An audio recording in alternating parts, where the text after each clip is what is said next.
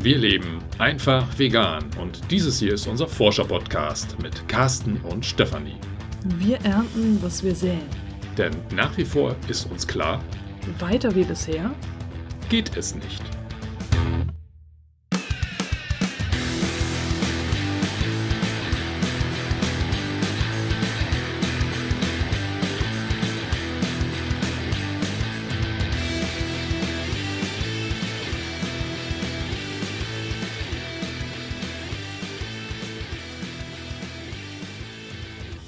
Dieser Folge sprechen wir über ein Thema, das äh, wir eigentlich schon längst hätten ansprechen sollen, das auch irgendwie total logisch ist, so in ähm, seiner Konsequenz, sage ich jetzt mal. Aber was wir irgendwie überhaupt nicht auf dem Schirm hatten, weil wir ebenso Kinder dieser Konsumwelt sind wie du vielleicht auch. Und äh, zwar geht es um Saatgut.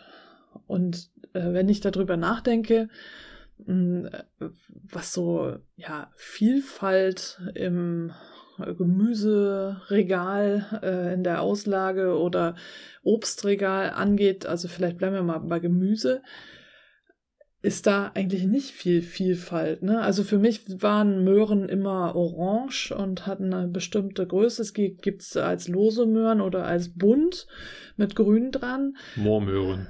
Moormöhren habe ich aber erst später kennengelernt. Ja, genau. Lila Möhren, äh, gelbe Möhren oder irgendwie bunte Möhren ähm, habe ich auch erst so jetzt äh, kennengelernt, als ich angefangen habe, äh, mal so eine Biokiste zu bestellen. Mhm.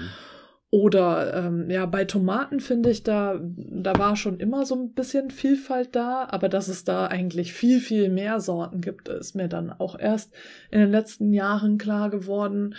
Äh, hier in der Nähe gibt es äh, die Tomatenretter.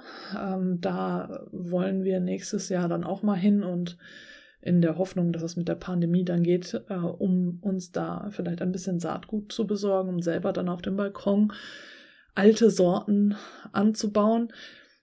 Aber auch ähm, ja, Kartoffeln, äh, was gibt's noch? Also äh, verschiedenste Gemüsesorten. Die, die komplette Palette, Gemüse, Getreide etc., alles das Ja, ist ja sehr Reis. stark eingestellt. Reis, genau, ja. Ähm, und, und das Irritierende ist ja, wenn man da ein bisschen drüber nachdenkt, ähm, ja, Biodiversität ist ja jetzt durch die Klimakrise irgendwie in aller Munde. Ne? Ja. Oder spätestens da, wo festgestellt wurde, hups, äh, Insekten oder Bienen sterben. Ne? Wie kann man das aufhalten? Dann wird ja ganz schnell der Begriff Biodiversität auch wieder äh, hervorgerufen. Und dass das natürlich dann auch mit Saatgut zusammenhängt. Also logischerweise, klar, wie, wie soll ich denn sonst die Biodiversität irgendwie erreichen, wenn nicht über diverses Saatgut?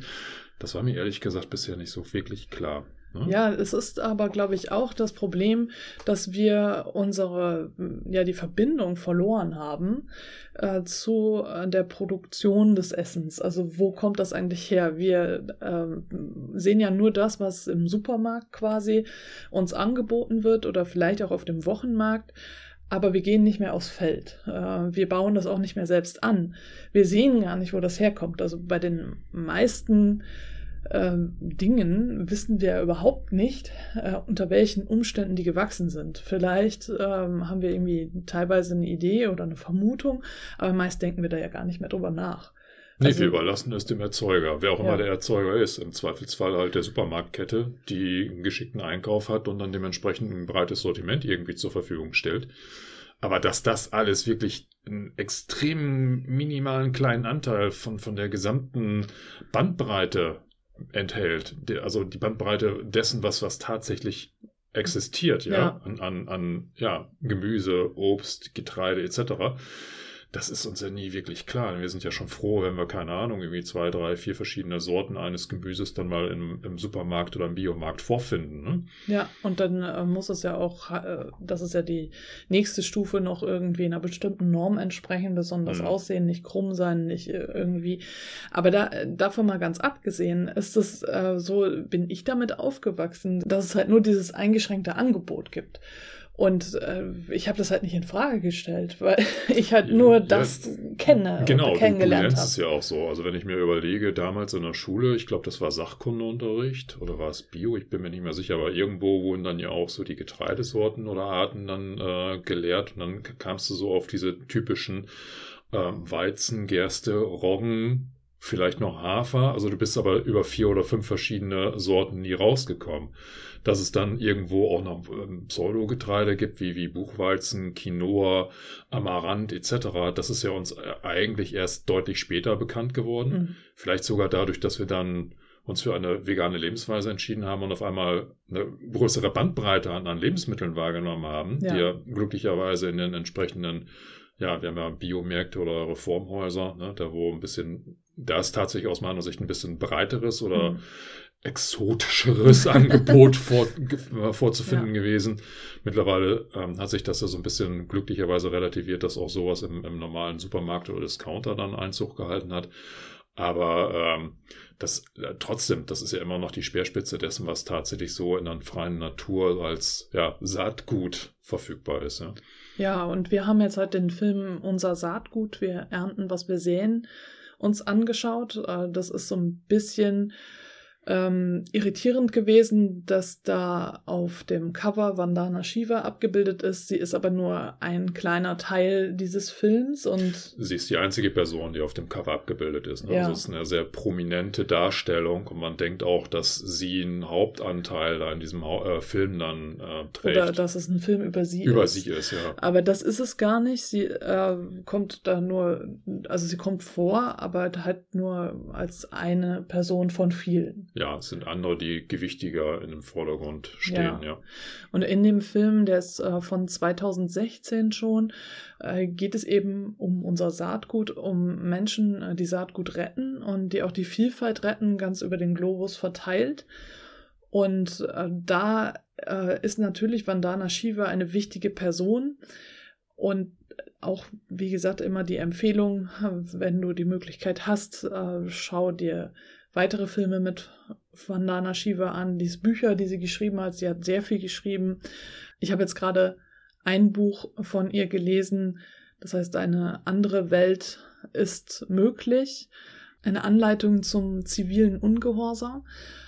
Und äh, das ist tatsächlich ein Buch, äh, das von Vandana Shiva komplett geschrieben wurde. Es gibt da noch eine Art Vorwort, aber der Rest ist wirklich von Vandana Shiva geschrieben und sehr, sehr lesenswert und eine gute Ergänzung eben auch zu dem Film Unser Saatgut, denn in dem Buch schreibt sie über äh, diesen Saatgutspeicher in äh, Spitzbergen äh, in, auf Svalbard. Ich habe kannte Svalbard immer nur ähm, aus His Dark Materials, als ich das Buch gelesen habe und dachte, das gibt es gar nicht, aber es gibt es ja doch. Also von daher, es klang immer so fiktiv, Fantasy-mäßig. Das ist ja auch schon fast fiktiv, ne? wenn man so diesen unterirdischen Bunker da sieht, ja. der in einem ewigen Eis, ne? Von also in dem hoffentlich ewigen Eis da eingebettet ist. Ja. also, ja, also jedenfalls genau, es, ähm, das ist so ein Saatgutspeicher, äh, wo wirklich global ähm, von allen möglichen Völkern und äh, Menschen Saatgut eingelagert wird, so dass äh, für den Fall X ähm, dass da tatsächlich irgendwie kein Saatgut mehr zur Verfügung stehen sollte oder irgendetwas Schlimmes passiert, da immer noch Saatgut zur Verfügung steht. Genau, Atomkrieg bricht aus, Meteorit stürzt auf die Erde. Ne? Also da ist tatsächlich so das absolute Backup. Ne? Da kann sich dann die Menschheit bedienen und hoffen, dass dann das Zeug noch wächst. Ja, das ist nämlich genau der Punkt. Ähm, sie kritisiert das nämlich, deswegen fand ich das eben auch äh, sehr merkwürdig, dass sie auf dem Cover dieses Films abgebildet ist als äh, einzige Person. Ähm, aber inhaltlich der Film gar nicht ähm, hundertprozentig mit ihrer Meinung übereinstimmt. Sie kritisiert in dem Buch diesen Speicher, weil sie sagt, äh, dass das äh, nicht der Natur des Saatguts entspricht. Das Saatgut muss ausgebracht werden und wachsen, damit es sich eben an die klimatischen Bedingungen anpassen kann. Und äh, wenn jetzt Saatgut da mehrere Jahre, Jahrzehnte oder vielleicht auch Jahrhunderte eingelagert ja. wird, dann äh, kann das gut sein, dass es halt nicht mehr wächst, äh, weil sich halt äh, die Umgebung, die Umwelt in der Zeit stark verändert hat und äh, das Saatgut hatte nicht die Möglichkeit, sich anzupassen. Das ist also etwas Lebendiges, was immer wieder ausgebracht und geerntet werden muss, damit es erhalten werden kann. Und das fand ich halt auch äh, sehr wichtig. Das macht sie ähm, ja auch mit ihrem ähm, Projekt Navdanya. Ähm, das ist jetzt sozusagen ein, ein Öko-Bauernhof, also so ein größeres Projekt in Indien, wo sie auch anderen beibringt, ähm, wie sie dort äh, dann ökologische Landwirtschaft betreiben können. Und äh, das macht sie durch die Saatgutbanken, die sie äh, in Indien überall installiert hat. Und das macht sie natürlich nicht alleine, sondern mit ganz, ganz vielen anderen Menschen und inspiriert eben Menschen auch dazu, äh, Saatgut zu sammeln und zu tauschen, aber eben auch das Saatgut wachsen zu lassen, dann wieder zu ernten, einzubringen. Und da wurde in dem Film eben auch eine junge Inderin gezeigt, äh, die durch das Saatgut, ähm, das Sammeln und wachsen lassen und wiederum teilen, ähm, da einen Sinneswandel auch in ihrer Familie bewirkt hat, äh, da nämlich ihr Bruder eigentlich, da ihr Bruder auf die industrielle Landwirtschaft setzen wollte und auch gesetzt hat, ähm, aber daher eben das Problem besteht, äh, dass das Saatgut äh, patentiert ist, wenn es genmanipuliert ist und das Saatgut dann nur mit bestimmten Dünger zusammen funktioniert und du das dann immer nachkaufen äh, musst. Wenn es gentechnisch verändert ist, dann kann es zwar äh, vermehrt werden, aber äh, es ist dann patentiertes Saatgut. Das heißt, du hast äh, nicht das Recht dazu, es zu vermehren. Du musst jedes Mal Abgaben zahlen. Das heißt, du begibst dich dann in eine finanzielle Abhängigkeit von dem Saatguthersteller der, ähm, wo du dann jedes Jahr neues Saatgut kaufen musst und den passenden Dünger dazu. Dünger beziehungsweise Chemikalien, ne? Insektizide, ja, genau, das, Pestizide äh, genau, etc. Ja. Und ähm, das ist ja tatsächlich etwas, äh, wo Vandana Shiva äh, schon über Jahrzehnte hinweg äh, versucht, sich dagegen zu stellen und auch den Landwirten, konkret da in äh, Indien, ähm, eine Hilfestellung an die Hand zu geben, da herauszukommen, weil das ist ein Teufelskreis der, ähm, ja, ich glaube, die Zahl waren irgendwie 240.000 ähm, Landwirte schon in den Selbstmord getrieben hat. Ne? Die, die schlucken da ihre eigenen, nicht ihre eigenen, sondern die gekauften Insektizide, weil sie einfach nicht mehr wissen, wie sie aus diesem Schuldenberg, der sich dann da anhäuft, rauskommen sollen. Und aus dieser Verzweiflungstat äh, heraus ergeben sich da extrem hohe äh, ja, Selbstmordraten. Und mhm. das ist äh, im Grunde genommen etwas, wo, wo sie sagt, das kann nicht sein, dass das ein Landwirt sich ähm, kontinuierlich verschulden muss. Und, und diese Verschuldung ist ja jetzt nichts, was völlig natürlich ist. Sie ist bedingt dadurch, dass ähm, wenn ich einmal diesen Weg einschlage und Saatgut kaufe, ähm, und dann dementsprechend äh, auch diese ganzen Chemikalien dazu kaufen muss, damit das überhaupt wächst, bin ich auch darauf angewiesen, dass ich einen entsprechenden Ernteertrag habe, damit ich das nächste Jahr finanzieren kann. Und wenn dann natürlich die Ernte nicht so ausfällt, wie ich es eigentlich benötigen würde oder die Marktpreise äh, geben mir gar nicht diese Erlöse wieder, dann äh, bin ich gezwungen, Kredite aufzunehmen. Und, und äh, also damit wird dann dieser Teufelskreis in, in Gang gesetzt.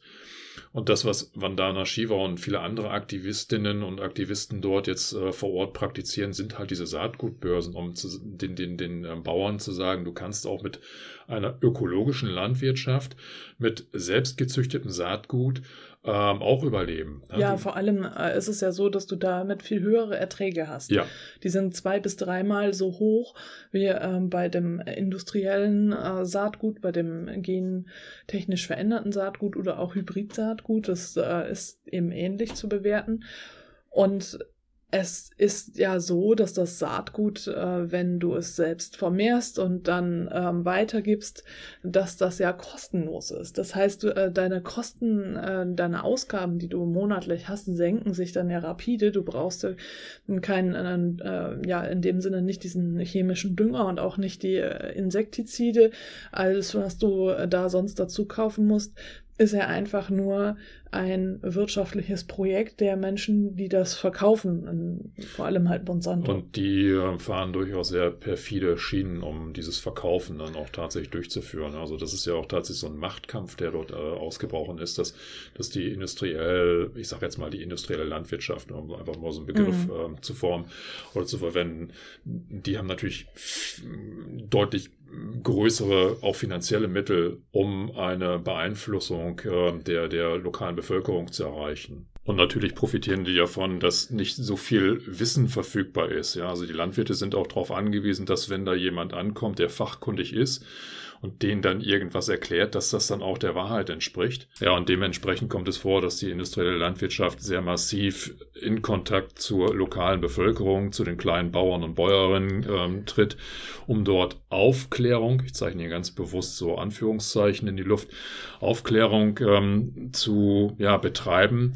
Natürlich im eigenen Sinne, die wollen ihre Produkte natürlich verkaufen. So, und das ist häufig die einzige Wissensquelle, die den Landwirten dort zur Verfügung gestellt dargestellt wird und die sind dann auch gar nicht in der Lage, ähm, selber zu entscheiden, gibt es denn da noch Alternativen? Ne? Also dadurch, dass dann ja auch ähm, viele schon auf diesen Zug aufgesprungen sind und dass das in den ersten Jahren auch häufig so funktioniert, dass dann entsprechende Erträge erreicht werden, ähm, entscheiden sich natürlich dann immer mehr Landwirte darauf, das Prozedere auch zu adaptieren und dann das Saatgut zu kaufen, sich mit Chemikalien einzudecken und dann so ihre Landwirtschaft zu betreiben und stecken dann ab diesem Zeitpunkt relativ schnell in dieser Abhängigkeit. So. Ja, was ich total krass fand, war, dass da halt auch mit äh, indischen hinduistischen Gottheiten geworben wird, dass also wenn halt der Gott sowieso da auf dem Lastwagen drauf ist und der quasi empfiehlt äh, dieses Saatgut, dann wird es halt eher gekauft. Also das ist,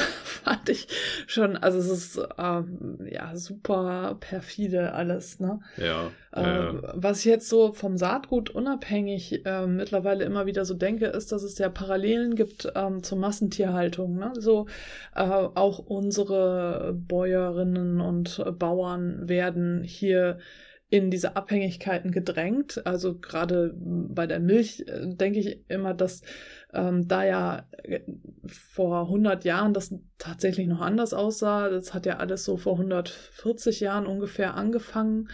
Nee, warte, vor 150 Jahren, das, äh, ich muss da, ich bin gerade noch äh, ein Jahrzehnt zurück, also so 1870 hat es ungefähr angefangen. Das hat, sind 150 Jahre ja, ungefähr. Ja. Genau, und ähm, dass ja diese, diese ganze Mechanisierung und eben in dem Fall eben auch Industrialisierung äh, der Tierhaltung und der Tiernutzung ja auch immer weiter vorangetrieben wurde und äh, auch die äh, BäuerInnen, die jetzt aktuell gegenwärtig ähm, ja noch Massentierhaltung oder generell Tierhaltung betreiben, meistens äh, in dieser Schuldenfalle schon gefangen sind, so dass sie halt ganz viel Geld investiert haben. Äh, bleiben wir mal bei den Milchkühen in diese Melkmaschinen, Melkroboter, in alles Mögliche, damit die halt ganz viel Milch da auch produzieren. Ganz viele Kühe haben sie da und alles groß und viel und äh, aber eben auch mit ganz viel Schulden und ganz viel Geld. Und äh, das heißt, sie können nicht mehr zurück. Und entweder müssen sie ganz aufgeben oder sie können einfach äh, nicht mehr das auf irgendwie drei, vier Kühe reduzieren. Ethisch gesehen macht es natürlich keinen riesigen Unterschied, aber ich meine jetzt einfach von dieser Dimension aus gesehen, sind die äh, BäuerInnen in der konventionellen Landwirtschaft hier, äh, auch in Deutschland oder sagen wir mal im globalen, im, im globalen Norden, in diesem Modell gefangen. Also sie sind auch abhängig, sie sind in dieser Schuldenfalle. Und das ist eben auch was, was wir bedenken müssen, wenn wir sagen, äh, Massentierhaltung abschaffen dass wir da eben auch von den BäuerInnen verlangen, dass sie ihre Existenz aufgeben. Also es müssen halt Alternativen angeboten werden. Gibt es ja auf jeden Fall. Es gibt äh, viele ähm, vegane oder tierrechtliche äh, Organisationen, die auch Alternativen ausarbeiten. Und das ist auch total wichtig. Denn ähm, BäuerInnen nur damit zu konfrontieren, dass sie bitte jetzt mal aufhören, die Tiere zu quälen, ohne eine Alternative anzubieten, äh, führt sie halt zu Existenzproblemen und Ängsten. Gleichzeitig ähm, ist Saatgut ja nicht nur äh, bei den Dingen, die wir essen, wichtig, äh, sondern was eben auch noch so ein Punkt ist, ist Baumwolle.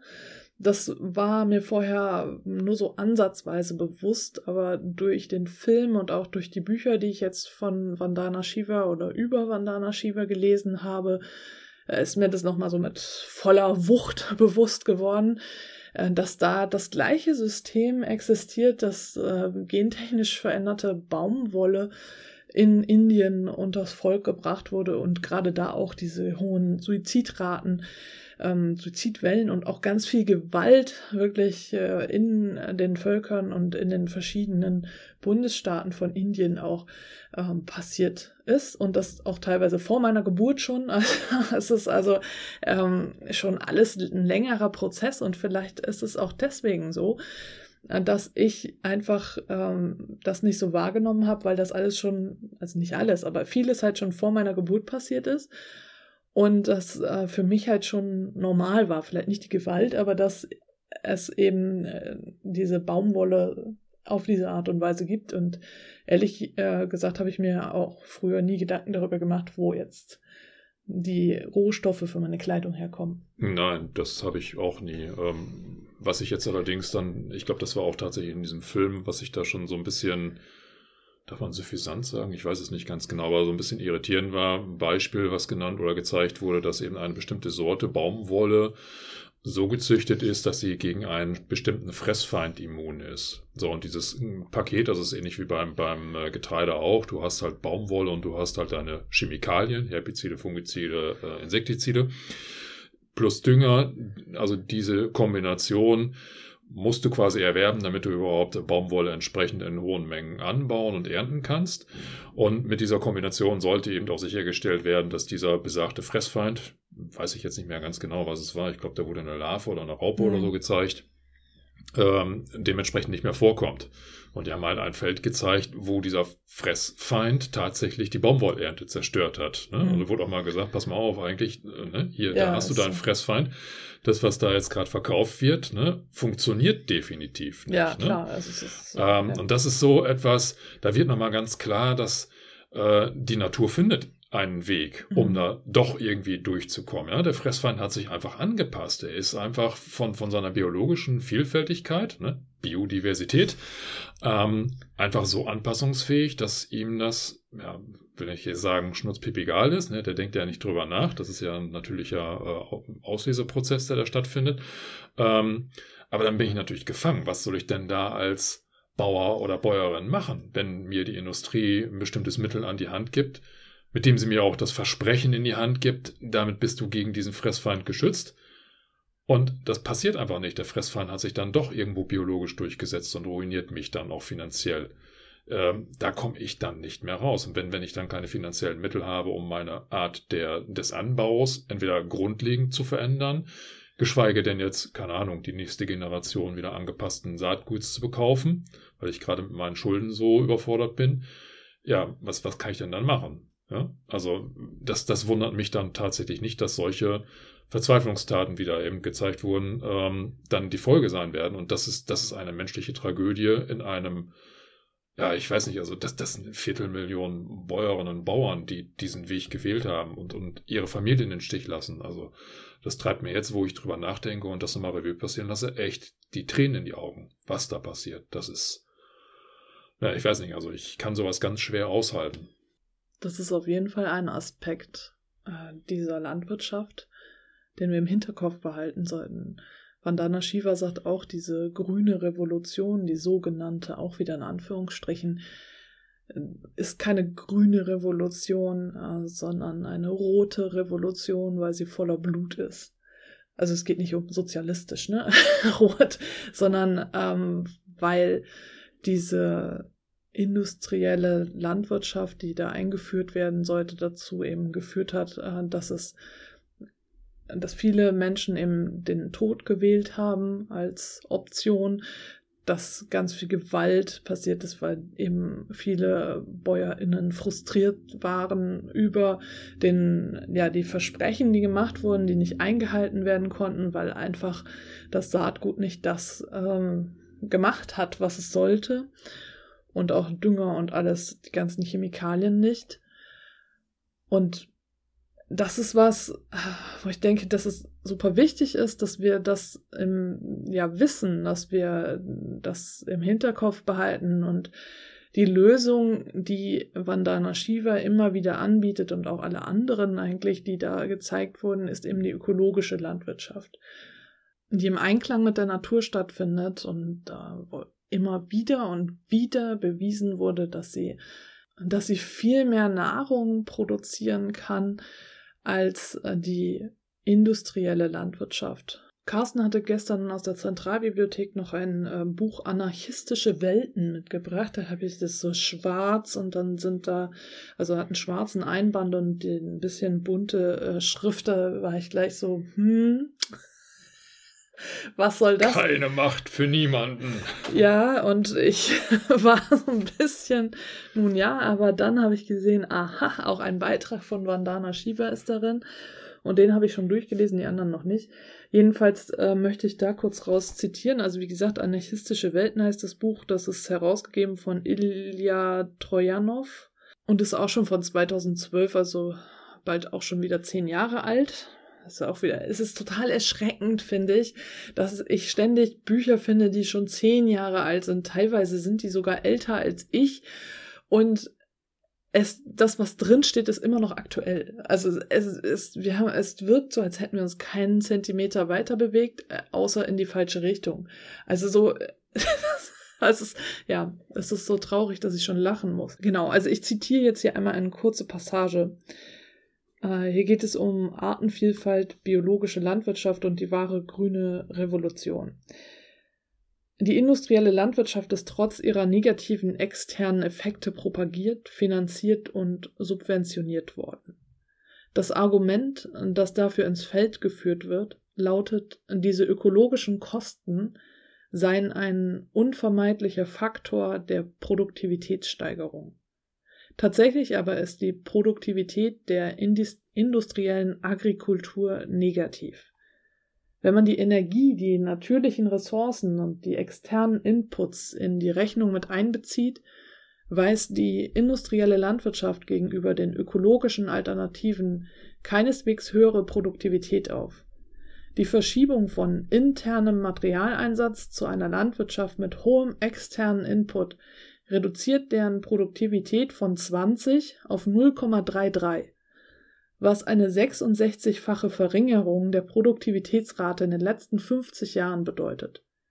Eine Untersuchung, die herkömmliche Polykulturen mit industriellen Monokulturen vergleicht, kommt zu dem Ergebnis, dass ein polykulturelles System 100 Nahrungseinheiten mit einem Input von 5 Einheiten produzieren kann wogegen ein industrielles System einen Input von 300 Einheiten braucht, um dieselben 100 Einheiten zu produzieren. Die 295 Einheiten vergeudeten Inputs hätten 5900 Einheiten an Nahrungsmitteln liefern können. Mit solchen Rezepten ernährt man keine Menschen, sondern lässt sie verhungern. Soweit erstmal. Ich möchte nochmal einen Aspekt aufgreifen, was diese Tragödie betrifft. Wir haben bisher einfach nur von den Suiziden der indischen Bäuerinnen und Bauern, Bauern gesprochen, ähm, was natürlich hinzukommt. Und das ist jetzt in diesem Film, den wir dort gesehen haben, für mich absolut neu gewesen. Oder diese Erkenntnis war neu, dass äh, die Frage, wo kommen denn eigentlich diese ganzen Chemikalien her? Also diese Insektiziden, Fungizide, Herbizide, die werden ja nicht ausschließlich nur im Labor irgendwie designt und dann anschließend in Kanister abgefüllt und dann auf die entsprechenden Felder aufgebracht, sondern die müssen ja tatsächlich getestet werden. Mhm. Ja, und, stimmt, genau. Und das ist etwas, was in diesem Film auch nochmal gezeigt wurde, was diese Tragödie nochmal um, um Dimensionen erweitert. Das, ich glaube, es war Hawaii. Mhm. Hawaii, mhm. Ähm, wo die ich weiß gar nicht, ich glaube auch Monsanto als Unternehmen oder, oder Bayer. Bayer. Ich bin ich mir nicht sicher, auf jeden Fall. Es gibt ja mehrere in, in dieser, äh, also Fünf. man kann ja sagen Bayer. Bayer ist ja jetzt auch, hat ja, ja Monsanto stimmt, gekauft. Monsanto. Also ähm, Wir wollen uns aber jetzt nicht auch auf einzelne Unternehmen konzentrieren, sondern es betrifft ja generell den gesamten Industriesektor, die eben diese Chemikalien herstellen. Ähm, am Beispiel von Hawaii wurde gezeigt, dass äh, diese Industrieunternehmen Felder kaufen oder ähm, pachten. Ähm, das Ganze wird dann auch von den entsprechenden Staaten oder ähm, regionalen Regierungen ja gewollt ähm, beziehungsweise auch gefördert. Und ähm, an, an, diesem konkreten Beispiel, was da im Film gezeigt wurde, waren es Landflächen, die direkt neben einer Schule lagen. Und äh, die, die äh, Lehrer und auch der Rektor, glaube ich, war das, der Schulleiter, die hatten dann davon berichtet, dass ähm, diese neuen Chemikalien, die dort entwickelt und getestet werden, mit Flugzeugen auf die Felder aufgebracht werden. Diese Flugzeuge aber auch das Schulgelände und auch das angrenzende Sportgelände überfliegen und dort schon die entsprechenden Chemikalien runterlassen, sodass dann die lokale Bevölkerung und in dem konkreten Fall eben auch die Kinder, die Schulkinder, äh, in direktem Kontakt mit diesen neuen Entwicklungen kommen. Und kein Mensch weiß, was wird dort eigentlich versprüht mhm. weil das Ganze als Betriebsgeheimnis gekennzeichnet wird. Ne? Die ähm, rechtliche Grundlage ist da relativ dünn gewesen, dass die lokale Bevölkerung irgendwie eine Auskunftspflicht einholen konnte. Die haben das dann versucht über einen Rechtsweg, sind da auch äh, ein paar Schritte weiter nach vorne gekommen, aber die Industrieunternehmen weigern sich natürlich vehement, da die Rezepturen zur Verfügung zu stellen und klarzustellen, was, was wird da eigentlich auf die Kinder gesprüht? Ne? Warum werden die Kinder krank? Warum kriegen ja, die Ausschläge? Auch noch nicht mal dadurch, dass es irgendwie jetzt direkt auf die drauf wird, sondern einfach nur, dass es auf den Feldern ausgebracht wird, die in der Nähe, also die neben der Schule liegen. Und da war eben auch eine Mutter, die sagte, sie wohnt, auf einmal war da halt ein Feld gegenüber von ihrem Haus und die Kinder sind dann äh, morgens mit blutigen Kissen aufgewacht, weil die irgendwie Nasenbluten vielleicht hatten oder generell einfach ähm, weil nachts da gedüngt wurde oder gesprüht wurde generell. Also ja. dass diese das, das ist auch, ich hatte jetzt letztens wieder noch eine Dokumentation über ähm, Brasilien gesehen, dass da ähm, halt auch äh, die versucht wird, die indigenen Völker da von ihren rechtmäßigen also Gebieten zu verscheuchen und dass die quasi eingekreist sind durch äh, dann da Sojafelder, da ähm, Palmölplantagen und also verschiedenste ähm, Felder, die dann auch besprüht werden und äh, teilweise auch da ähm, fliegen die Flugzeuge einfach über deren Gebiet rüber und besprühen die wirklich aktiv. Also in dem Film meine ich jetzt, in dem Film, den unser Saatgut, meine ich nicht, dass die gesagt haben, dass die Kinder da aktiv besprüht werden. Ne, die sind halt in Kontakt mit den Chemikalien gekommen. Das, das, kann aber auch Windabtrieb Wind, genau, gewesen ja. sein. Aber ich, also was, was mir halt noch im Kopf war, die haben halt Bilder gezeigt von Flugzeugen, die dort drüber fliegen und eben auch Landmaschinen. Ne? Ja. Also so wie man das jetzt hier auch aus der, äh, Deutschland oder Europa kennt, halt Traktoren mit diesen ja. ausfahrbaren Armen, die dann da ihre ähm, Chemikalien ausbringen. Ähm, das lässt sich ja nicht wirklich positionsgenau irgendwie. Nee, nee, auf, ne? genau das. Aber ich meine, es ist ja ein Unterschied, ob du jetzt aktiv über eine Schule drüber fliegst und die besprühst. Das stimmt, genau. Oder ob du das Feld daneben besprühst ja. und da was rüber weht. Genau. Ähm, es, es geht ja davor nämlich auch um den Aspekt dieser Gleichgültigkeit der lokalen mhm. Bevölkerung gegenüber. Ja. Ne? Also einfach zu sagen, hey, das ist nicht unsere Sorge, wir ähm, produzieren halt äh, oder, oder entwickeln. Es geht ja wirklich um die Entwicklung von, von entsprechenden Chemikalien der neueren Generation oder nächsten Generation. Das einfach zu, völlig zu ignorieren und zu sagen, ja, aber wir haben die ähm, lokale staatliche rechtliche Legitimität. Wir dürfen das auf den angepachteten und zur Verfügung gestellten, äh, gestellten Landflächen tun und dass die halt in direkter Angrenzung ohne Pufferzone zur lokalen Bevölkerung liegen. Ähm, das spielt da gar keine Rolle. Ne? Und, und das ist etwas, das, das ähm, weiß ich, da stellen sich mir die Fußnägel hoch. Ne? Ja, das ist, hm? das, das ist auch die ganze Zeit ja über so, dass eben nicht das begrenzt werden kann auf ein Feld, auf irgendwie einen bestimmten ähm, ja, dass du sagst, okay, von Meter A, äh, also Meter 1 bis Meter 10 ist, ist gentechnisch und so weiter und daneben ist halt Bio. Das geht ja einfach gar nicht. Das, die hatten da eben auch einen ähm, Farmer gezeigt, der, oder ich weiß nicht, ob es jetzt in dem Film war oder ja, ja war in dem genau. Film. Das der, war auch ein sehr prominentes Beispiel. Genau, der, der das Problem hatte, dass sein äh, Feld kontaminiert war. Er hat dann das Saatgut weiter vermehrt. Und dann äh, hat er auf einmal eine Klage am Hals, dass er patentiertes Saatgut weiter vermehrt hat. Und äh, das ja, war halt nicht von ihm beabsichtigt, dass er irgendwie gentechnisch verändert und das Saatgut weiter vermehrt. Also das, das konnte er gar nicht steuern, ne? Genau. Weil also er eigentlich mit seinem, mit seinem Saatgut gearbeitet hatte und dass das dann halt durch, durch Nachbarfelder kontaminiert genau. wurde. Ähm, das, das lässt sich ja auch gar nicht irgendwie physisch trennen. Ne? Und dann verklagt zu werden, ähm, weil man eben gegen Patentrechte verstößt, das ist schon ziemlich perfide. Ja. Das war auch, glaube ich, ein sehr prominenter Fall, weil den hatte ich in einer anderen Dokumentation ja. auch schon mal irgendwie mitbekommen. Ist ja wahrscheinlich auch nicht der einzige Fall davon, sondern es halt immer passiert äh, immer wieder. so, weil das halt Natur ist. Ne? Also du kannst die Natur nicht äh, begrenzen. Das ist ja gerade das, was wir als Menschen irgendwie die ganze Zeit versuchen. Und natürlich nicht alle Menschen, aber vor allem halt im globalen Norden, wir Menschen, die wir uns halt völlig von der Natur entfernt haben und nicht mehr mit der Natur leben, sondern gegen die Natur.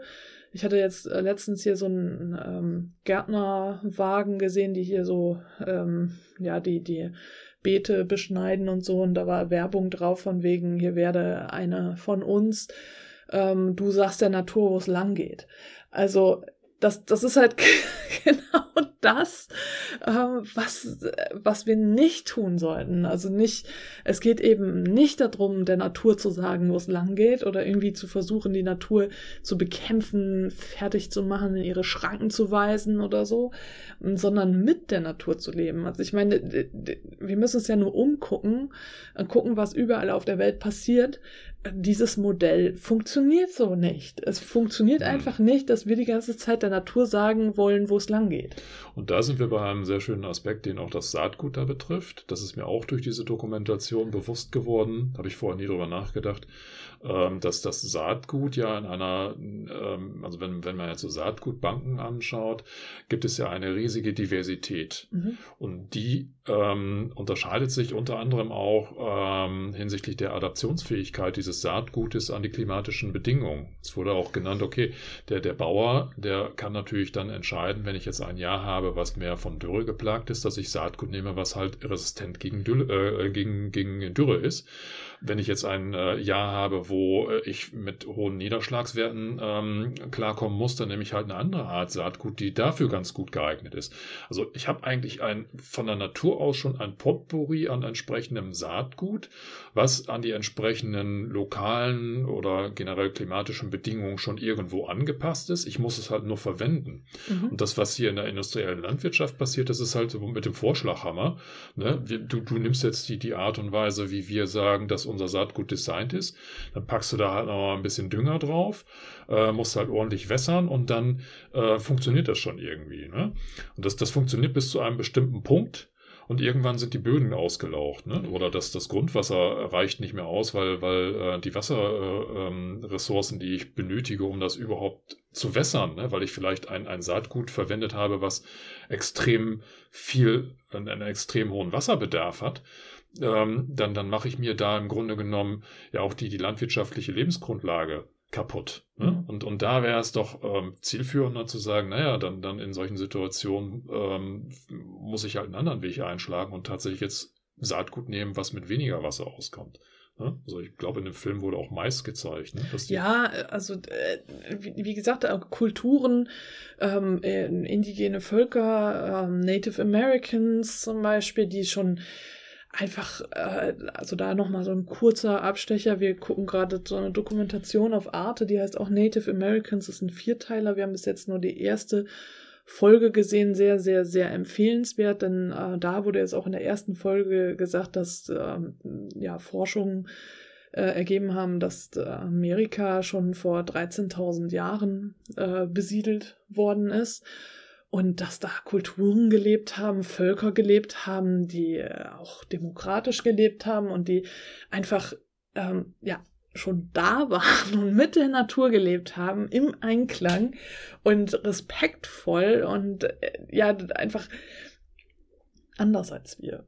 Ne? Also das, das ist ähm, da, also das, was Carsten jetzt meinte, waren ähm, die Hopi unter anderem, die äh, da Mais zum Beispiel angebaut haben, der sehr ähm, dürreresistent war. Das ne? waren der Bilder, der wo Wüste ich gedacht habe, das ist eine Wüste, gewachsen. ist alles verdorren oder ja, so. Genau. Und da, da, haben die trotzdem noch Mais geerntet. Ja, weil das halt altes Wissen ist, das weitergegeben wird und äh, weil da nicht versucht wird, mit irgendwelchen tollen technischen Fortschritt irgendwas reinzupumpen, was die Natur gar nicht braucht. Ne? So, und ich denke auch, das ist das, was uns fehlt und wo wir wieder hin zurück müssen zu dieser Demut gegenüber der Natur, zum Respekt gegenüber der Natur aber so wie wir aufgewachsen sind, du und ich, Car äh, ich Carsten, du, Stefanie, genau. genau.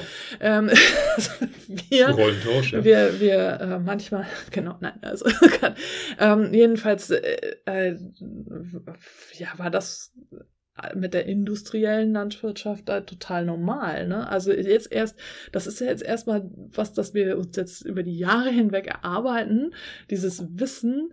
Äh, Carsten und ich haben da gestern dann auch nochmal drüber gesprochen, dass wir das Gefühl haben, uns ist so dieses, diese eine Geschichte als die einzig wahre Geschichte verkauft worden und eigentlich gibt es unendlich viele Geschichten. Und äh, dieses Wissen, also das sich dann auftut, wenn man sich dann mal aufmacht und äh, wirklich äh, nach links und rechts und über den Tellerrand schaut, ist so groß und so vielfältig. Und ja, das, also das sprengt jetzt hier die Folge, da alles äh, darüber zu reden, aber, aber letztlich ist ja der Punkt, dass wir mit dieser industriellen Landwirtschaft einfach einen Irrweg eingeschlagen haben.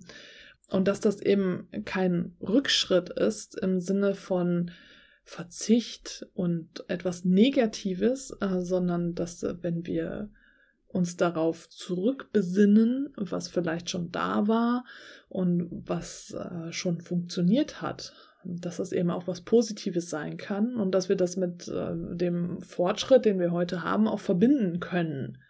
Der muss halt anders aussehen. Also ich glaube, wenn wir auch über diese Biodiversität nachdenken, die lässt sich aus meiner persönlichen Sicht gar nicht mit einer industriellen Landwirtschaft abbilden, weil die industrielle Landwirtschaft ja dadurch geprägt ist, dass nur die das Saatgut angeboten wird, was sich auch wirklich wirtschaftlich rechnet, was sich verkaufen lässt, auch in einem großen Maßstab, ja. Und äh, das engt natürlich dann die, die Auswahl per se schon numerisch ein. So eine ökologische Landwirtschaft, die äh, selbst für das Saatgut sorgt, die wird viel eher in der Lage sein, eine entsprechende Biodiversität aufzubauen. Und wie gesagt, da in dieser Dokumentation wurden auch Zahlen genannt, die für mich total beeindruckend, aber auch erschreckend waren weil zum einen gezeigt wurde, wie groß ist eigentlich die ursprüngliche Biodiversität gewesen, was Saatgut betrifft. Da wurden unterschiedlichste, keine Ahnung, von Kürbis über, über Tomaten etc., unterschiedlichste Pflanzen gezeigt, um mal ins Bilde zu führen, was, was gab es eigentlich insgesamt schon und wo stehen wir heute? Wie viel haben wir eigentlich schon verloren? Ja. Und das, das ist mass, also ein massiver Verlust gewesen. Also mhm. es war es ist nur ein Bruchteil von dem vorhanden, was tatsächlich in der Natur existiert oder existierte. Und, und wir rechnen daher bei, bei so einer Betrachtung nicht irgendwie die letzten 200 Millionen Jahre zurück, ähm, sondern das sind überschaubare Zeiträume, die durch unsere Art der Landwirtschaft gekennzeichnet sind. Was, was allein durch die industrielle Landwirtschaft, seitdem wir sie betreiben, ähm, an, an Biodiversität äh, auch hinsichtlich des Saatgutes verloren gegangen ist, fand ich extremst erschreckend. Das, mhm. das fand ich sehr, sehr beunruhigend. Nichtsdestotrotz fand ich es sehr erbaulich, dass es Menschen gibt, die sagen, ja, okay, das ist halt so, aber wir versuchen da trotzdem jetzt wieder rauszukommen. Wir sammeln halt Saatgut. Ne? Dann gibt es halt so, so Leute, die völlig enthusiastisch durch die Welt reisen, in, den, in die Regenwälder rein und, und äh, keine Ahnung, Freudensprünge vollführen, weil sie da auf einmal eine sehr seltene Pflanze vorfinden. Ähm, ja, da waren, es war sehr divers. Äh. Das sind Charaktere, um es ja. mal wohlwollend zu formulieren. Nee, fand ich total spannend. Ähm, äh, ich bewundere das, ich bewundere das und äh, äh, ja. Aber wir können das alle machen. Also nicht genau. in den genau. Regenwald reisen und dort äh, Freudensprünge machen, aber wir können tatsächlich alle etwas tun. Äh, und einige von unseren HörerInnen machen das auch schon, dass sie eigenes Saatgut gewinnen und, auch nur samenfestes Saatgut verwenden, das vermehren und weitergeben. Es gibt auch in Bibliotheken schon Saatgutbanken, ähm, Saatguttauschbörsen in Städten, in Gemeinden.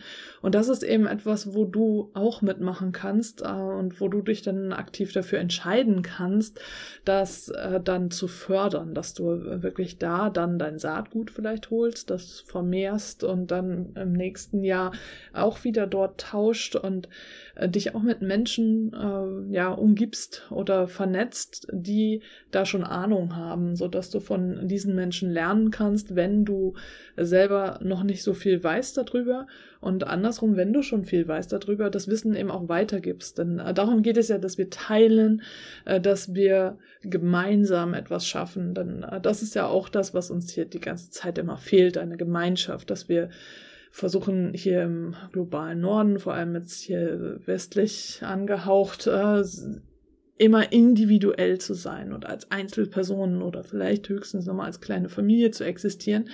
Aber eigentlich schaffen wir den Wandel halt nur gemeinsam in der Gruppe. Und auch wenn du vielleicht Gruppen nicht so gerne magst, hast du vielleicht die Möglichkeit, dich doch auf irgendeine Art und Weise, die zu dir passt, einer Gruppe anzuschließen. Ja, das Thema ist schon fast episch. Ähm, wir können dir nur antragen oder anregen, dass du dich damit auseinandersetzt und sei es einfach mal bei einer äh, Saatgut-Tauschaktion mal anzuschauen, was es denn tatsächlich so gibt, um auch festzustellen, Mensch, es gibt ja nicht nur irgendwie vier, fünf verschiedene Tomatensorten, sondern ne, Hunderte, Hunderte äh, ja. die man dann vielleicht auch tatsächlich per Saatgut dort dann äh, bekommen kann. Und ähm, ja, äh, wirklich so die ersten Schritte machen, da ein bisschen sich mit dem Thema auseinanderzusetzen, weil es ist extrem wichtig und wie gesagt, Biodiversität, ne? Also ja. lässt sich nicht anders erreichen und das ist das Schlagwort, was jetzt auch im Rahmen dieser ganzen Klimakrisendebatte immer mal wieder genannt wird. Ja, schau dir den Film an, also ist auf jeden Fall eine Empfehlung, auch von dir. Ja, definitiv. Also unser Saatgut, wir ernten, was wir säen. Und ja, liest gerne auch äh, Bücher von Vandana Shiva. Schau dir an, was sie sonst so macht. Denn äh, Vandana Shiva ist quasi die Saatgutretterin. Also von daher ist das die größte Inspirationsquelle, die du haben kannst. Und äh, dann halt zu schauen, okay, wie kannst du das in deinem Alltag, in deiner Realität umsetzen? Ja, dann würde ich sagen, wir beenden das jetzt hier mal thematisch. Also wie gesagt, wir könnten natürlich noch ewig weiter debattieren, aber irgendwann ähm, muss diese Folge ein Ende haben. Von daher das und äh, natürlich möchte ich, bevor wir uns verabschieden, mich noch bedanken. In dieser Folge ganz besonders bei Dirk, der uns mehr als vier Jahre finanziell über Steady unterstützt hat und wirklich ein sehr treuer Unterstützer war. Dirk, von Herzen Dank für deine Unterstützung. Das ist auch aus meiner Sicht der absolute Wahnsinn, Menschen an unserer Seite zu haben, die einen dann über so viele Jahre schon begleiten und unterstützen. Ich kann den Dank, den ich dafür empfinde, eigentlich gar nicht wirklich adäquat in Worte fassen. Ich versuche es trotzdem. Danke, danke, danke. Und neben Dirk unterstützen uns ja auch noch andere Menschen finanziell über Steady. Und auch diesen Menschen möchte ich hiermit herzlich danken. Vielen, vielen Dank. Und wenn auch du das Gefühl hast, du möchtest so wie Dirk und die anderen UnterstützerInnen etwas zurückgeben, dass wir dir hier einen Mehrwert bieten mit diesem Podcast und auch äh, mit den anderen Podcasts, äh, die ich und teilweise mit und teilweise ohne Carsten anbiete und dem von Herzen vegan Clan und den kostenlosen E-Mail-Kursen und allem, was du so sonst noch kostenlos von mir bekommen kannst, dann äh, freue ich mich natürlich sehr und Carsten natürlich auch, nicht wahr? Natürlich. also, wenn äh, du dann ähm, dich für eine Mitgliedschaft über Steady entscheidest, äh, du findest alle Informationen immer hier unter der Folge oder in den Show Notes. Du kannst da wählen zwischen einer Monatsmitgliedschaft oder einer Jahresmitgliedschaft, je nachdem, wie deine Unterstützung halt ausfallen soll. Und ich freue mich natürlich immer wieder über alle, die diese Form der Wertschätzung wählen. In diesem Sinne. In Hamburg sagt man Tschüss. Und auf Wiederhören.